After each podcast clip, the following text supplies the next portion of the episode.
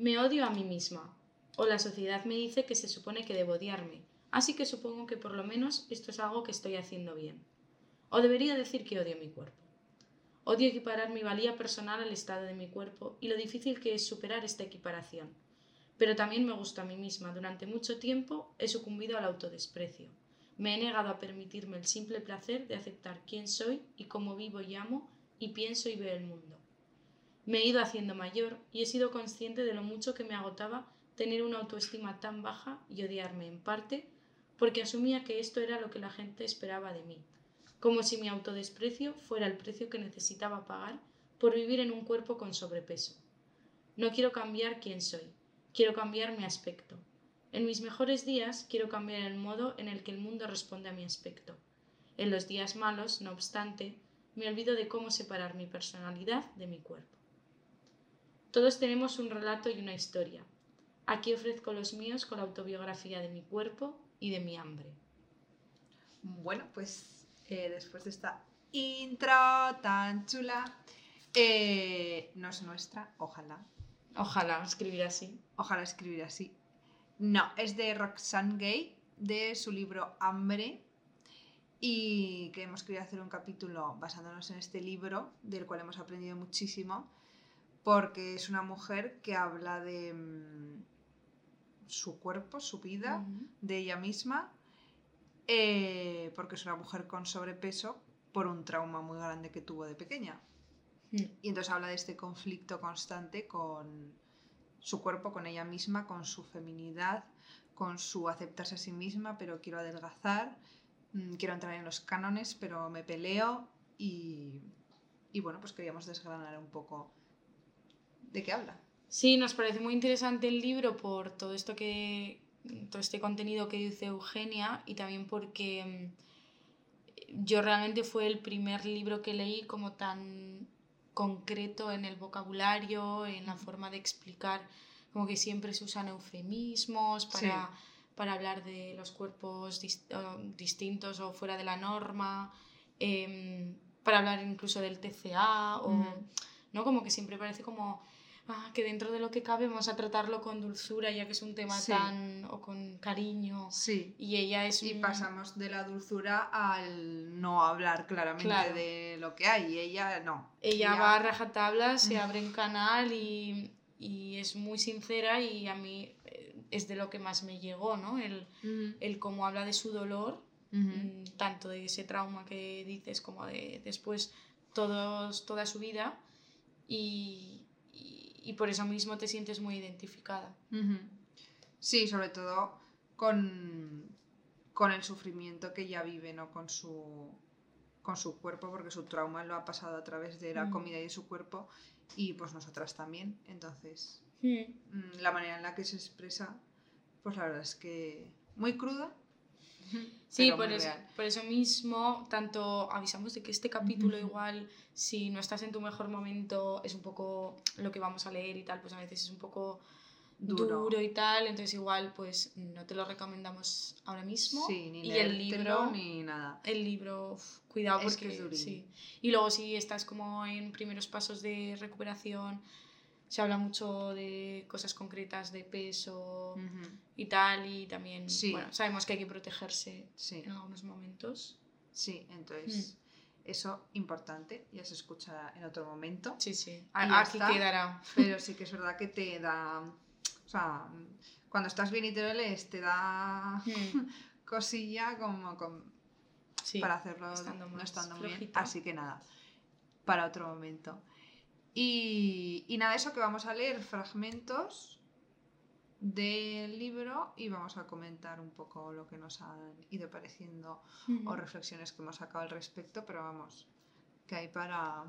Ojo, hay un montón. Hemos tenido que seleccionar y reseleccionar y resumir y... Y algo quitaremos o algo reutilizaremos para... Pero bueno. En otro momento. Mm. el, mío, el mío no os lo dejo porque ya, está. reescrito y reescrito, pero no. Pero bueno, eh, es un buen libro sí, sí. Que, que, leer. La verdad es que sí. Mm. También es verdad que ayer fuimos a ver. sí, es verdad. Eh, la obra de teatro Gordas de Mara Mar Jiménez, Mar Jiménez. y Teresa López. Ujú. Brutal. Eh, muy guay, Brutal. muy guay. Eh, una obra de teatro muy chula. O sea, yo no esperaba tampoco nada en concreto. No. Y... Yo porque es que conocíamos a Mar, entonces eh, Claro. fue, va a venir a Zaragoza. La queremos pues, ver, sí o sí. Haga lo que haga, entonces como sí, si sale con un gorrito a- y baila claque, me da igual. Pero no, no, no. Vamos, súper recomendable. El teatro lleno, la gente, yo creo que a todo el mundo le gustó un Mm. montón porque aplaudimos mucho. Mm. Y, y también, pues hablando de estar gordas. Claro. Entonces, también se aprende mm, yendo a ver estas cosas o leyendo estos libros, ¿no? Porque al final ponerse en la piel del otro es mm, imposible, pero sí. que se van haciendo cosas. También, o sea, lo vamos a abordar más hacer? adelante, pero, pero el empezar a nombrar y el empezar a decir gordas eh, ya pone de mani- o sea, ya pone en primera en primer plano eh, del discurso político y del discurso Mm. en la sociedad eh, una realidad que intentamos siempre que señalamos mucho pero intentamos luego ocultar y, y, y yo Mm. Sí creo que- que hacerlo tabú y ellas lo dicen Lo ¿no? decían ayer, Sí. decían, es que si no nos nombras no existimos, Claro. entonces no, y es no una digas ni rellenita ni no sé qué, que es, lo dicen ellas, ¿no? claro Ni rellenita ni como era, no sé.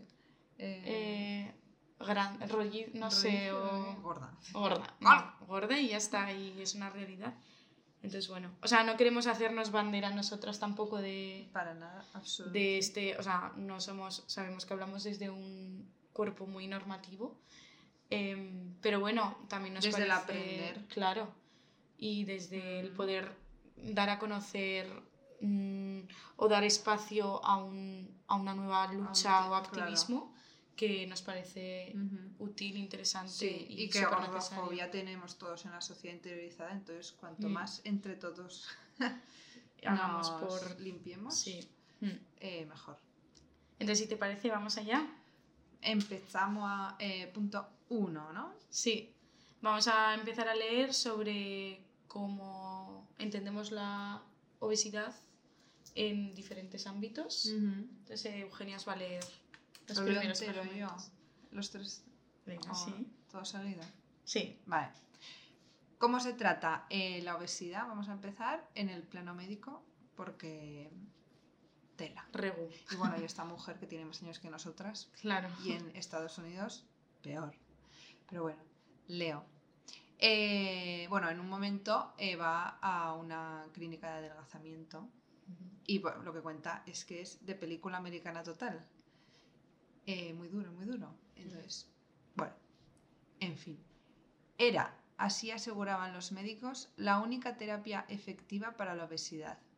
Lo que ofrecían resultaba muy tentador. La posibilidad de quedarnos dormidos y, en el plazo de un año después de habernos despertado, se habrían resuelto la mayoría de nuestros problemas siempre y cuando, desde luego, continuáramos engañándonos con la idea de que nuestros cuerpos eran nuestro mayor problema. El término IMC me resulta tan técnico e inhumano que siempre estoy deseosa de ignorar la medida. No obstante, es un término y una medida que permite a la comunidad médica tratar de proporcionar un sentido de la disciplina a los cuerpos que carecen de ella. El IMC se calcula dividiendo tu peso por el cuadrado de tu altura en metros. Las matemáticas son difíciles. Casi nunca voy al médico porque cuando lo hago, tanto si voy por una uña como por un resfriado, los médicos solo pueden ver y diagnosticar mi cuerpo. Estoy en guardia, lista para luchar y lo cierto es que tengo que luchar, por mi dignidad, por mi derecho a recibir un tratamiento médico básico. Como los médicos conocen los desafíos a los que se puede enfrentar un cuerpo con obesidad, se sorprenden al descubrir que no soy diabética, que no me medico con 100 cosas. Bueno. Cada uno de estos párrafos tiene tanto, Sí, sí, sí. tanto de lo que hablar. Tienes aquí la vida y, y vamos. Y habla un montón y seguro que tienen un montón de el- anécdotas, llamaría, pero no son divertidas. No. Eh, en el médico y que sí que es verdad que se ve en todos los aspectos, ¿no? Que mm, si te duele las rodillas, porque si perdieras peso, pues no te dolerían tanto, primero. Si te duele la barriga, pues es algo que has comido. Si que has comido demasiado Mm. o lo que sea. Y, y ya está, pues te juzgan por cómo estás y, Claro. Y se Cuando acabó. Siempre lo hemos dicho, o sea, hay gente delgada que en su vida ha hecho deporte y sí, puede y estar- y fatal. come eso y no se cuida nada. Y hay gente gorda que mm, tiene mejor rutina de deporte, de comida, de, de todo, ¿no? Entonces es, mm, es totalmente un prejuicio que vale, que, que ya lo dice, ¿no? Es una realidad, hay un... eh, hay cada vez más gente con problemas de obesidad, pero Mm. no puedes solo basarte en eso, no puedes ir como profesional de la salud Ujú. a, a abordar solamente eso y más cuando tu paciente primero te está consultando por otra cosa. Claro. Sí, y porque eh, lo que critican mucho es que hacen eso y se quedan en eso. Que Mm. no es que, ah, no, bueno, vale, pues me has contado que llevas una vida así y tal, pues mm, vale, pues puede ser otra cosa, vamos a hacer otras pruebas. No, ese es, su, es tu problema y, y ya está. Y lo del IMC igual. eh, o sea, el medidor de salud es hacerte esa cuenta matemática No. y ni ha servido ni servirá y eso No. está súper desfasado y que No, sirve ahora para absolutamente nada. Nosotros lo hemos dicho alguna vez en algún capítulo que a nosotras nos valoraban normalmente, eh, sobre todo en- desgraciadamente en lo público, por cumplir mm, Sí. cuotas y, o sea, por sitios, camas y tal. A muchas compañeras eh, nos, nos calculaban el IMC para ver si estábamos en infrapeso y el infrapeso no es lo único que marca que estás pasándolo mal con un TCA. Entonces, eh, pues esto es lo mismo, o sea, mm, tu IMC no siempre determina mm, que estés mejor o peor de salud por solo el peso que tienes o bueno, Sí, sí, sí. O la cuenta matemática de tu es. peso por tu Hay altura muchos- y, hay muchos factores, entonces y ya está. mm, Entonces, sí que es verdad que ya, o sea, en la sociedad es como un tema muy criticado eh, tener un cuerpo gordo, pero que, claro, te dan ya como validación ya desde el médico para que digas, te puede- critiques tú a, a esa Mm. gente, no es que está el médico, dice que no sé qué, tal y cual. Eh, entonces, eso que no es solo la sociedad o como un ente, mm, que no, que es que son muchísimos aspectos. total. Y yo también pues creo que aquí ya lo que lo que dice, ¿no? Es que sobre todo en el primer párrafo con la clínica de adelgazamiento es la cultura que hemos llevado como sociedad mm, como de cómo enfrentar la obesidad solo como única solución buscar adelgazar y perder peso, ¿no? Cuando Sí, sí, y que, bueno, y que por lo visto, que lo que cuenta ella, ¿no? Su experiencia que es un fracaso absoluto Mm, ir allí y decir que esa semana no has adelgazado nada y como que te machacan, te torturan mm, mentalmente, en plan, no lo has conseguido porque no tienes voluntad. claro. Y se acabó. Y, Y- y es tu culpa todo. Y claro, al final ella, ella a lo largo del libro pues logras entender muy bien cómo funciona el mecanismo muchas veces con la comida, eh, la ansiedad, eh, ¿no? Y, Ujú. y- y no tienes por qué tener un TCA, pero mucha gente que tiene obesidad, no toda, eh, pero mucha gente es una mala gestión emocional, por ejemplo. Sí, sí, sí. Entonces, solo abordar el tema de adelgazar vas a frustrar a esa persona, no estás eh, enfocando bien la solución del problema porque al final, si el problema sigue de base, estás poniendo capas Y ya está. y, sí. y el problema sigue ahí y se Mm. va enquistando, entonces va a volver a caer en lo mismo. Y, y eso, entonces ella también hace un poco el, el- el- lo que ahora también se está llevando un poco a mm, hacer, a o cómo se trata la obesidad, ¿no? que es intentar hacer que se trate desde diferentes ámbitos. Aspectos. Con, como Sí. igual que nosotras que éramos al revés, en plan, no solo es engordar cuando estás en infrapeso, sino que es rutina de alimentación, eh, emocionalidad, Sí, algo solucionar- integral, pues eso tus es. cosas emocionales, tus mm, problemas, tus traumas de cuando eras pequeña y tus cosas familiares, yo qué sé, y tú no saber comer, que hay gente que tampoco sabe comer. No obstante, no lograba olvidarme de mi cuerpo. No podía escapar de él y el mundo siempre estaba allí para recordármelo. La gente proyecta en tu cuerpo diversas narrativas preconcebidas y no está en absoluto interesada en conocer la verdad de tu cuerpo. Hagas lo que hagas, tu cuerpo es objeto del discurso político, tanto en el ámbito familiar como con los amigos o con personas desconocidas. A la gente no le falta tiempo para ofrecerte estadísticas e informarte de los peligros de la obesidad. Para ellos eres tu cuerpo, nada más. Equiparar la delgadez autoestima es una poderosa mentira. Está claro que se trata de una mentira jodidamente convincente, porque la industria de la pérdida de peso prospera. Las mujeres siguen tratando de doblegarse a la voluntad de la sociedad. Las mujeres siguen pasando hambre. Nuestros cuerpos actuales no son nuestros mejores cuerpos. Incluso a medida que envejecemos, independientemente de los éxitos materiales que hayamos alcanzado, no podremos estar satisfechas ni felices hasta que además estemos delgadas. Of course.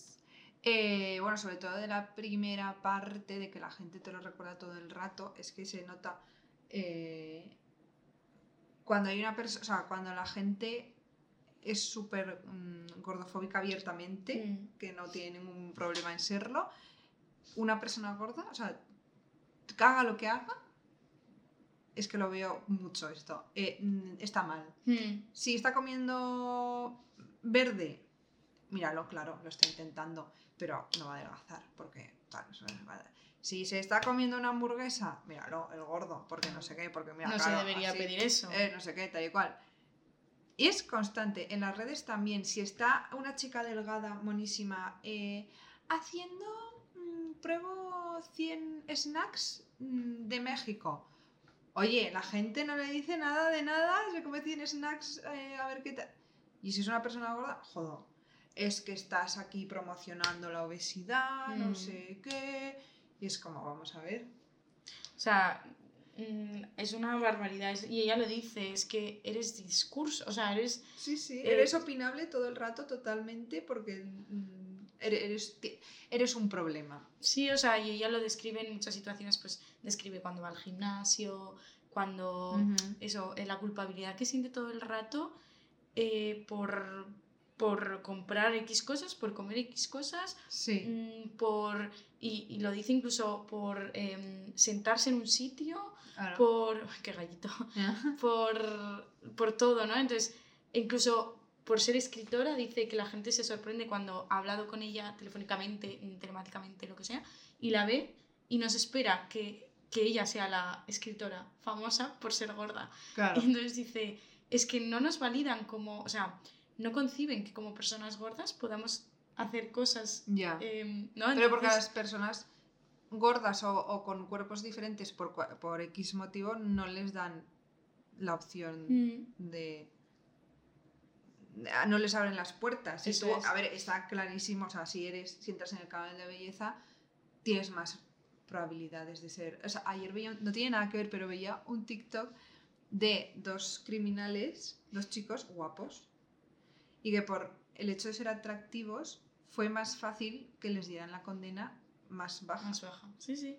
O sea, sí, que Porque no la hablamos gente- solo de juicio al, a, a las, o sea, por el físico a las personas gordas, que obviamente es como mucho más eh, grande o mucho más eh, incisivo siempre, Mm, pero, pero es que tú cuando ves insultos a alguien que no te ha gustado lo que ha dicho, o sea, o que a alguien no le ha gustado lo que ha dicho otra persona, es que va al físico, Sí, es que sí, va totalmente. a su, for- a, sus- a su forma Mm. física y dices, pero ¿por qué? O sea, Sí, sí. Mm, o sea, que tiene que ver, y, y ella lo dice, o sea, qué validez tiene mi cuerpo, o sea, o, o por qué valoras ver, mi cuerpo como claro. mi persona. Son cosas completamente distintas. Si o sea, yo escribo, ¿qué tendrá que ver lo que yo escribo, no? O Mm. cómo escribo con cómo sea mi cuerpo, como si fuera yo, eso es. yo qué sé. Entonces, sí, que es opinable constantemente y hay una cultura de eso, de, la cri- de criticar. Si va al gimnasio, por el gordo, porque va al gimnasio. Mm, Si no va, porque no va. Eh, pero con, con todo el mundo. La que no te parece guapa, porque no- es que no se arregla. Cuando se intenta arreglar. Cuando se pone un día más guapa, mírala, la mm. fea que ha intentado.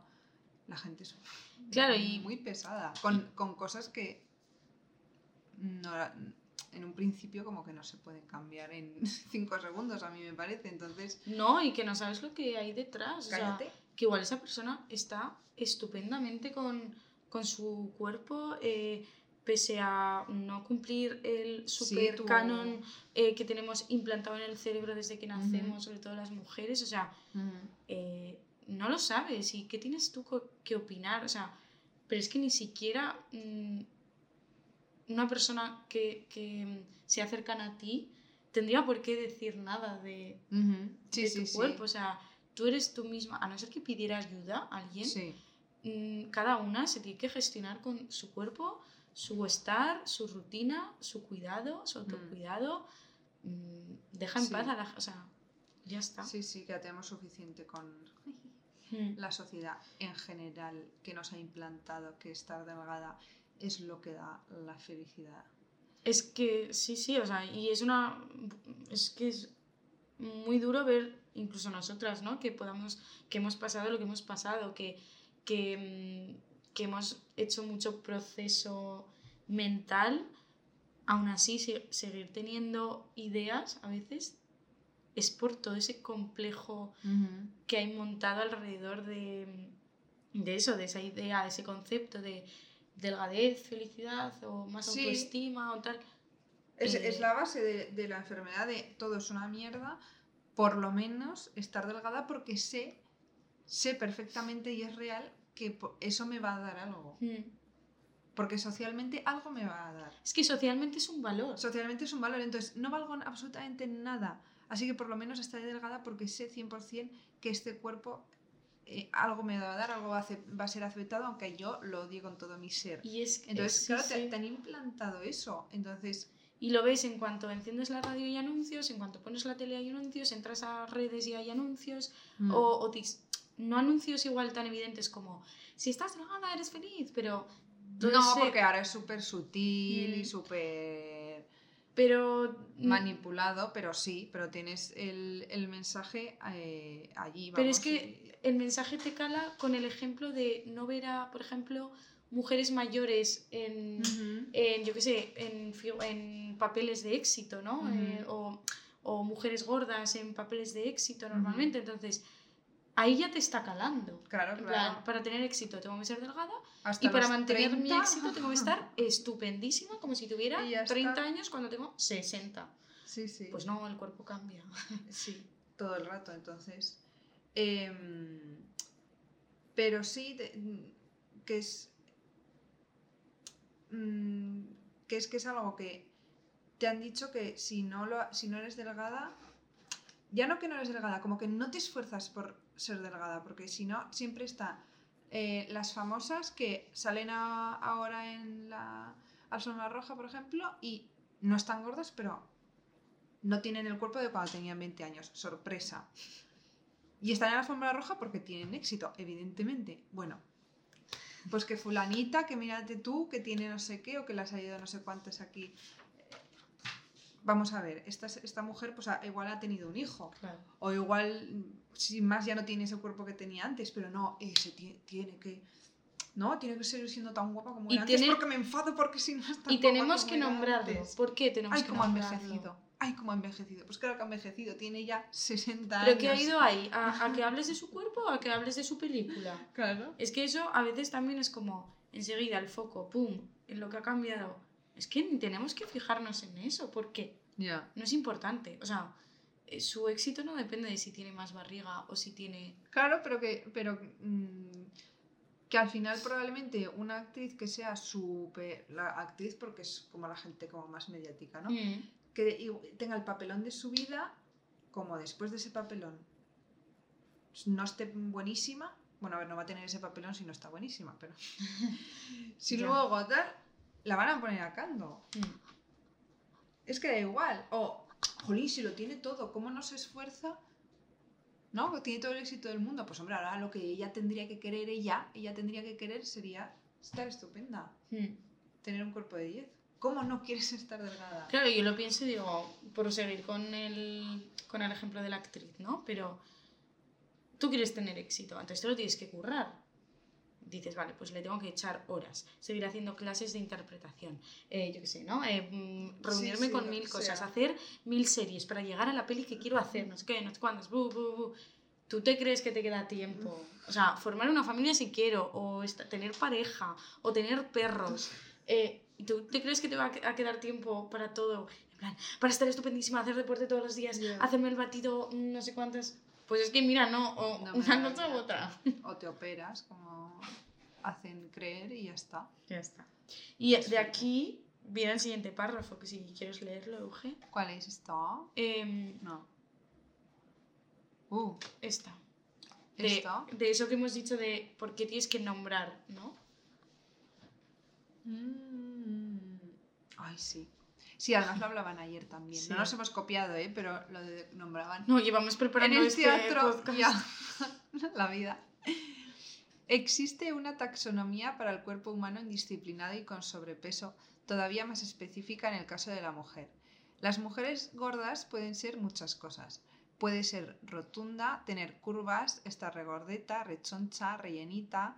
Entre la gente maleducada, una mujer gorda puede ser una cerda, una bola de sebo, un culo gordo y un montón de nombres más. También se colocan etiquetas a ciertas partes específicas del cuerpo, las llamadas áreas problemáticas.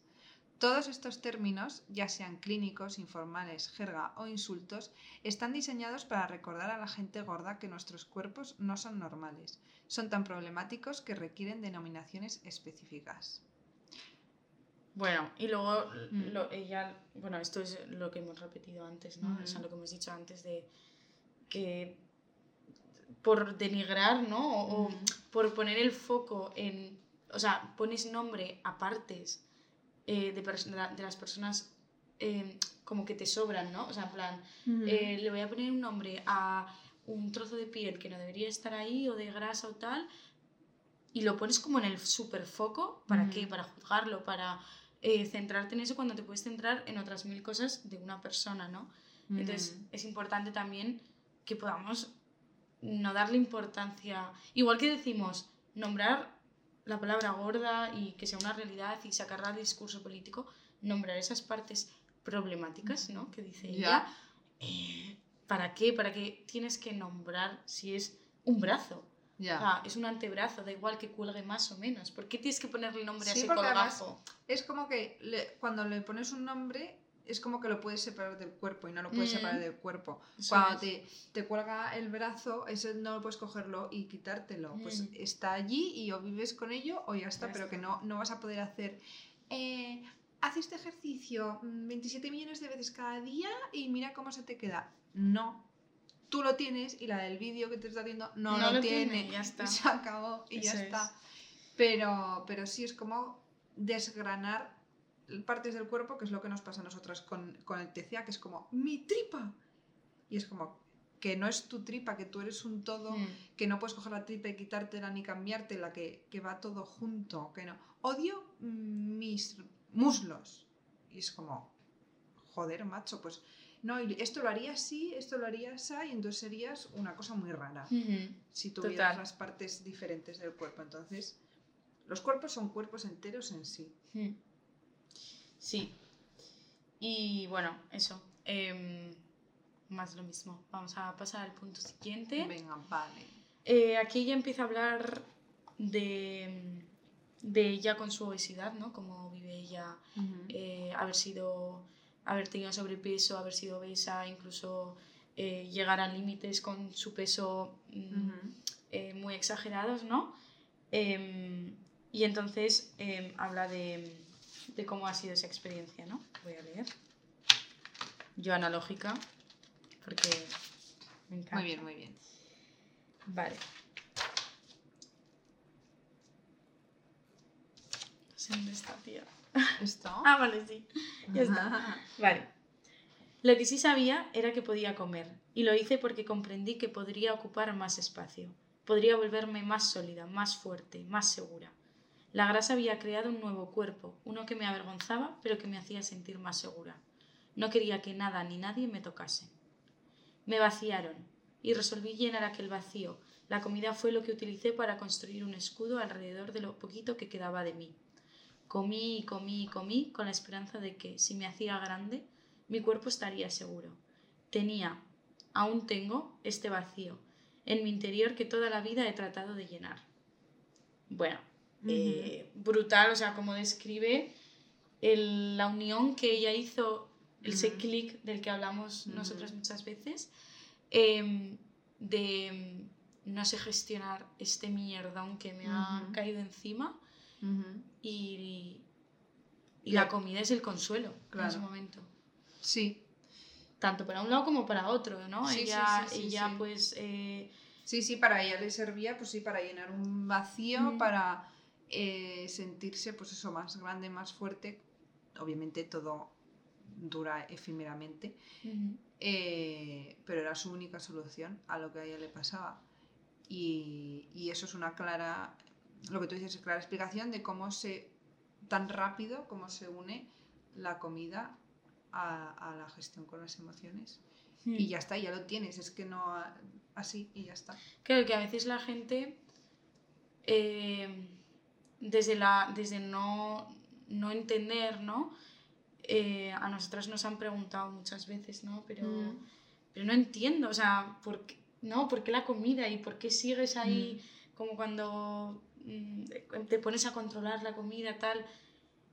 Es que es súper sencillo dentro de lo que cabe, ¿no? Mm, O sea, tú lo piensas y dices, eh, yo qué sé, enfrentarme a un duelo con, lo- con todo lo que ello implica emocionalmente o controlar qué como. O no, o no controlar qué como.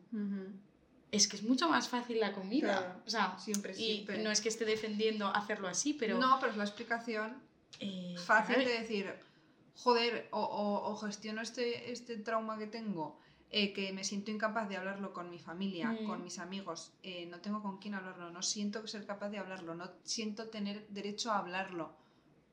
Coño, Me pues, siento culpable, me siento, o sea, tengo yo la responsabilidad, tal, me tengo que castigar, o sea, hay tantas herramientas, ¿no? Em, con las que su- o, o con las que sustituimos a la comida, ¿no? Claro. O sea, la comida puede ser eso, desde, desde mm, gestión emocional hasta forma de castigo, en plan, Sí, sí. yo me he buscado es esto. castigo y consuelo. Sí, sí. todo el rato y ya está.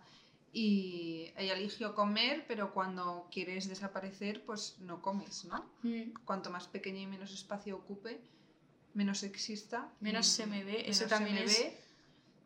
Eh, brutal cuando caes en, en que esa, eso es una idea, o sea, y es que es tu mente, o sea, es la, la incógnita de... Porque llega hasta aquí, pues mira, no lo sé, pero es que tiene todo el sentido en verdad, ¿no? O sea, Sí, todo el sentido que, que sea lo fácil y, más en una sociedad que desde pequeña no te enseña ujú, a gestionar bien las cosas. ujú. No... Bueno, y que se habla, se, ha- se habla muy mal de esto, ¿no? Sobre todo en las películas, cuando la chica está triste porque rompe con el novio y se come un bote de helado entero. Como que aprendes también Hmm, de manera muy peliculera, pero a, a- o cuando ay, le rompen el corazón y no tiene hambre y está desolada. Aprendes a través de estas cosas también hmm. mala gestión con la comida, ¿no? Total. No, no hay ninguna necesidad de comerse un bote entero de helado Mm. cuando estás triste, No, pero ni de no comer, o sea, Claro. pero te lo presentan como, un, como una, una manera de consuelo, ¿no? Pero como cuando, tía, no, pues nos vamos de fiesta y se van de fiesta loca. Pues a ver, em, Tampoco, puede ser una vale. parte de lo que te ayude, pero no puede ser... Pero no, entonces, al igual que eso no es una manera de gestionar una ruptura, irte de fiesta, pues comerte un bote de helado tampoco, pero aprendes esas cosas y aprendes en tu familia también, porque tu madre ha hecho eso toda la vida, tu abuela también lo ha hecho toda la vida, y pues vivimos en eso. Pero en casos de, sobre todo de trauma grande, grande como esta mujer, pues ya está, encontró el consuelo en eso, le veía como un sentido a mm, cuanto más grande me haga, más fuerte estaré o más grande Mm. seré y tengo que llenar un vacío y aquí. Y de hecho, o sea, una de las cosas que me, me gustó leer y creo que lo hablamos fue cuando ella empieza, o sea, ella habla muchas veces a lo largo del libro de, de que ella no es que no intente perder peso claro, porque claro. sabe, o sea, ella Sabe es cómo hacerlo es, perfectamente, lo ha hecho tantas veces. y, e incluso es consciente de que no está en un peso, eh, en su peso, ¿no? Y que, y que, mm, que tiene que trabajar por, por, por perder, ¿no? Vale. Em, pero, eh, o sea, describe muy bien esa sensación de estoy cambiando, o sea, estoy consiguiendo mis objetivos de, pues eso. Voy a, tengo mi rutina de deporte, es. como de todo. Mm. No sé Eh, qué. cocino, tal, mi Mm. rutina, tal. empieza a notar cómo pierde peso, cómo la ropa le ajusta distinta, tal, no sé qué. Y que le entra el pánico. En Claro. plan, Claro. estoy perdiendo mi seguridad, estoy Ujú. perdiendo mi control sobre mi cuerpo, Ujú. eh, con, con cómo me va a ver la gente Claro. si no tengo este cuerpo, con lo que me pueden hacer si no tengo este cuerpo Sí, sí. y que entra el pánico y se auto boicotea Y y, y no puede pasar de, de, esa, de, Ujú. de ese trabajo ¿no? de, que está haciendo ese proceso. Sí, sí. Y vuelve otra vez. Mm. Sí. Y, ta- y también habla mucho de eso, de que cuando empieza a adelgazar, pues también la gente se lo dice. Mm. Y "Ay, eso le asusta. adelgazado", Y eso le asusta también, claro, porque ya me hablan diferente, me hablan de otra manera, no sé qué. Y como no conoce otra cosa tampoco, más que Mm. sus las ideas que ella tenga, pues mm, eso, como te haces el auto boicot. Sí, sí, sí. para, sí, no, para no perder esta falsa, falsísima seguridad, pero a ella le da seguridad. Mm. Total. Entonces, bueno, Y al hilo de, mm, de esta manera de gestionar, pues el punto de ansiedad y atracones, que es de lo que ella más habla. No sé si quieres hablar algo del punto anterior. no, no, eh, está bien. Yo creo que sí, o sea, ella también describe muy bien la ansiedad. Eh, yo es verdad que con este libro, eh, una de las cosas, yo he leído siempre un montón, pero una de las cosas que no podía era leer, o sea, era como cierto morbo en leer o ver cosas sobre eh, chicas, sobre todo, que tenían un TCA, sobre todo Mm. anorexia, no sé qué, bueno, y lo hacían fatal siempre, o sea, en plan, Ujú. la forma de contarlo, de explicar, Sí, era sí, como sí. todo muy, muy entre algodones y... Sí. No, o sea, hay una realidad y la realidad es que hacemos eh, barbaridades y tal. Y ella lo explica muy bien cómo, cómo funciona el tema de la ansiedad y el atracón. Y, y bueno, a mí me, sí que me llegó bastante. Sí, sí, no, porque lo explica muy bien. Mm. No sé por qué me refugié en la comida. Ofrecía una satisfacción inmediata, tenía buen sabor y me hacía sentir mejor. La comida era lo único que estaba a mi alcance. Ansiaba aquellos placeres y complacía mis deseos con tanta asiduidad como me era posible. Bueno, esto es lo que hemos hablado antes. Ujú. Nunca podría satisfacer del todo el hambre de dejar de sentir dolor. La comida no solo era consu- un consuelo, también se convirtió en mi amiga porque siempre estaba allí, y cuando comía no necesitaba ser nadie más que yo misma. Al principio te sientes bien, saboreas cada bocado, el mundo desaparece a tu alrededor. Me olvido del estrés, de la tristeza. Empiezo a sentirme llena, pero ignoro esta plenitud. Y entonces esta sensación desaparece, y lo único que siento es malestar. Pero aún así, como. Cuando no queda nada, ya no siento consuelo. Lo que siento es culpabilidad y un odio incontrolable hacia mí misma. Y frecuentemente encuentro más que comer, para apaciguar todos estos sentimientos y, curiosamente, para castigarme, para encontrarme todavía peor, y así tal vez a la próxima me acuerdo de lo mal que me siento. Nunca me acuerdo. Sé lo que significa tener hambre, sin estar hambrienta. Sé que el hambre está en la cabeza, y en el cuerpo, y en el corazón, y en el alma. Y bueno, luego habla de del después a veces de atracarte, ¿no? Que es Mm. em, purgarte o, Sí. o vomitar y el alivio, ¿no? Ante toda esa culpa que estás sintiendo. No voy a leer porque se me ha puesto un poco la carne de pollo. Ah, vale, vale. Me parece demasiado. vale, vale, vale. vale. Em, Ok. es eso, es como, como todo ese bucle en Sí, el que es que está- Em, muy bien explicada. Tu primer Mm. consuelo es comida, porque es lo único que tienes al alcance y es verdad que la comida da satisfacción. Mm, Y entonces no puedes parar, no puedes parar y llega un momento que te sientes fatal contigo misma, evidentemente porque has comido demasiado más del hambre que tenías y encima pues todos los mensajes de culpabilidad, otra vez estás aquí, otra vez el Ujú. mismo tema, no sé qué, no puedes parar, no sé qué, bla, bla, bla. lo que dice, seguro que con lo mal que me encuentro ahora la próxima vez no lo haré. Mentira. Mentira. Porque no es algo tan Y- fácil. Claro, ojalá lo fuera. Y, y ya está. Y, y luego, pues, ¿qué pasa? Pues que todo eso te sobra. Y ojalá tener un botón de reset de no haber hecho eso. Pero una vez hecho, es que físicamente también te deja. Física y mentalmente, es que Mm. es. Y. y eso, que no, es que yo creo que está muy inexplicado el hecho de no poder parar. Mm. Es como, no, pues para. No, No, no, no se puede. Es que si fuera así, no estaríamos hablando de que terminas por desarrollar a veces un TCA Claro. o una enfermedad, ¿no? O no estaríamos hablando de, de algo que se repite si fuera tan fácil. Es que, mm, bueno, es que ojalá... Claro, pero porque cuando algo te está haciendo sentir bien, no quieres que acabe. El problema es que esto no es una buena herramienta y entonces obviamente acaba mal, pero si tú te está haciendo sentir bien, eh, yo qué sé, darte un paseo, pues evidentemente no paras. Mm. Sigues.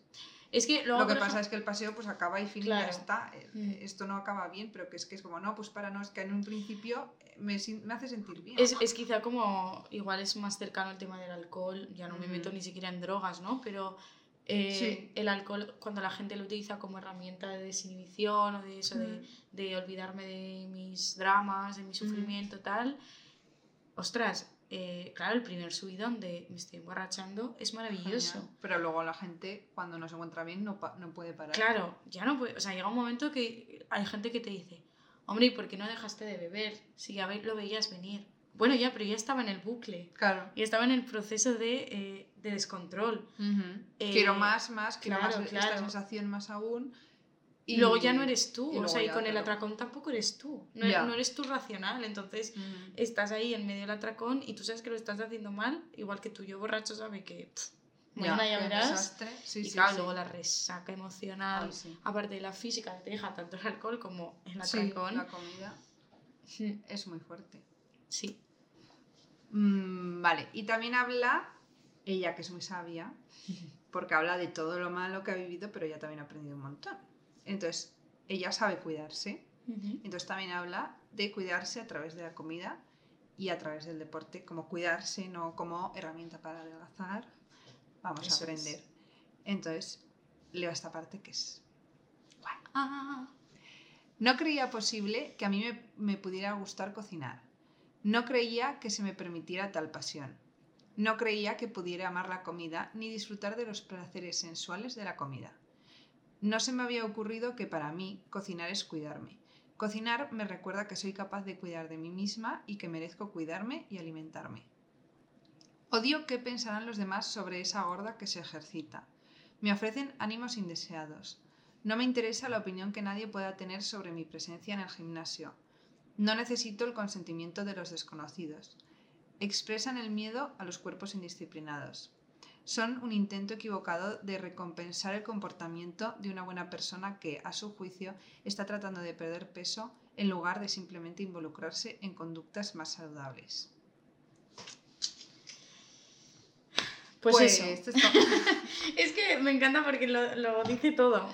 Sí. el- que mm, sí que es verdad que una persona que no sabe comer, que ha tenido tan mala relación con la comida, claro, ¿cómo te vas a vincular bien con la cocina? ¿No? ¿Cómo me voy a dedicar tiempo a esto? Si ya lo que me faltaba, ¿no? Encima Claro. que estoy haciéndolo fatal, aquí, venga, a recrearme, ¿no? O a, o a creerme yo aquí. Pero que sí que es verdad que cuanta más atención le prestas, mejor te hace sentir a ti mismo. O sea, no, para tu mente no es lo mismo eh, la lasaña del congelador que haces en un momento que haberte hecho unos macarrones tú con tu tomate y tu atún, aunque sea, pero que los has hecho tú. Para tu estómago será lo mismo, pero para tu mente no. Y nosotros que somos como muy conscientes de cuando hacemos esto, a mí sí que me pasa. Cuando Mm. como lo que sea, a ver, no me siento mal, pero es como, pss, no me he hecho caso, sin más. Eso es, sí. Y me puedo hacer lo mismo y me lo cocino yo y digo, mira, yo qué sé. Te puedes eh, duchar con una manguera o te puedes duchar con el gel que te gusta como huele, Claro. dedicándote tu tiempo, poniéndote tu, list- tu igual. playlist, ¿no? O sea, es eso, es mm, Total. realmente el resultado el mismo. El mismo. La sensación contigo misma, totalmente diferente, ¿no? Y Ujú. más lo que tú dices cuando se ha roto completamente la relación Claro. con la comida. O sea, es que hay veces que cuando tienes un TCA mm, no sabes lo que te gusta de comer. Ah, no, qué horror. No sabes... mm, o, o- has pensado toda tu vida que te gustaba más una cosa que otra. Sí. Y resulta que te encanta mm, algo Sí. que tenías prohibidísimo. O no sabes qué te gusta más hacer guisos que pasteles. Mm. O yo qué sé. Mm. O que por la mañana eres más de azúcar que de salado. Sí, o sea, un montón de cosas que, que igual no caes. ¿no? Claro, que Pero- hasta que no te prestas atención de pararte ahí en la nevera y decir, a ver, ¿ahora qué hago?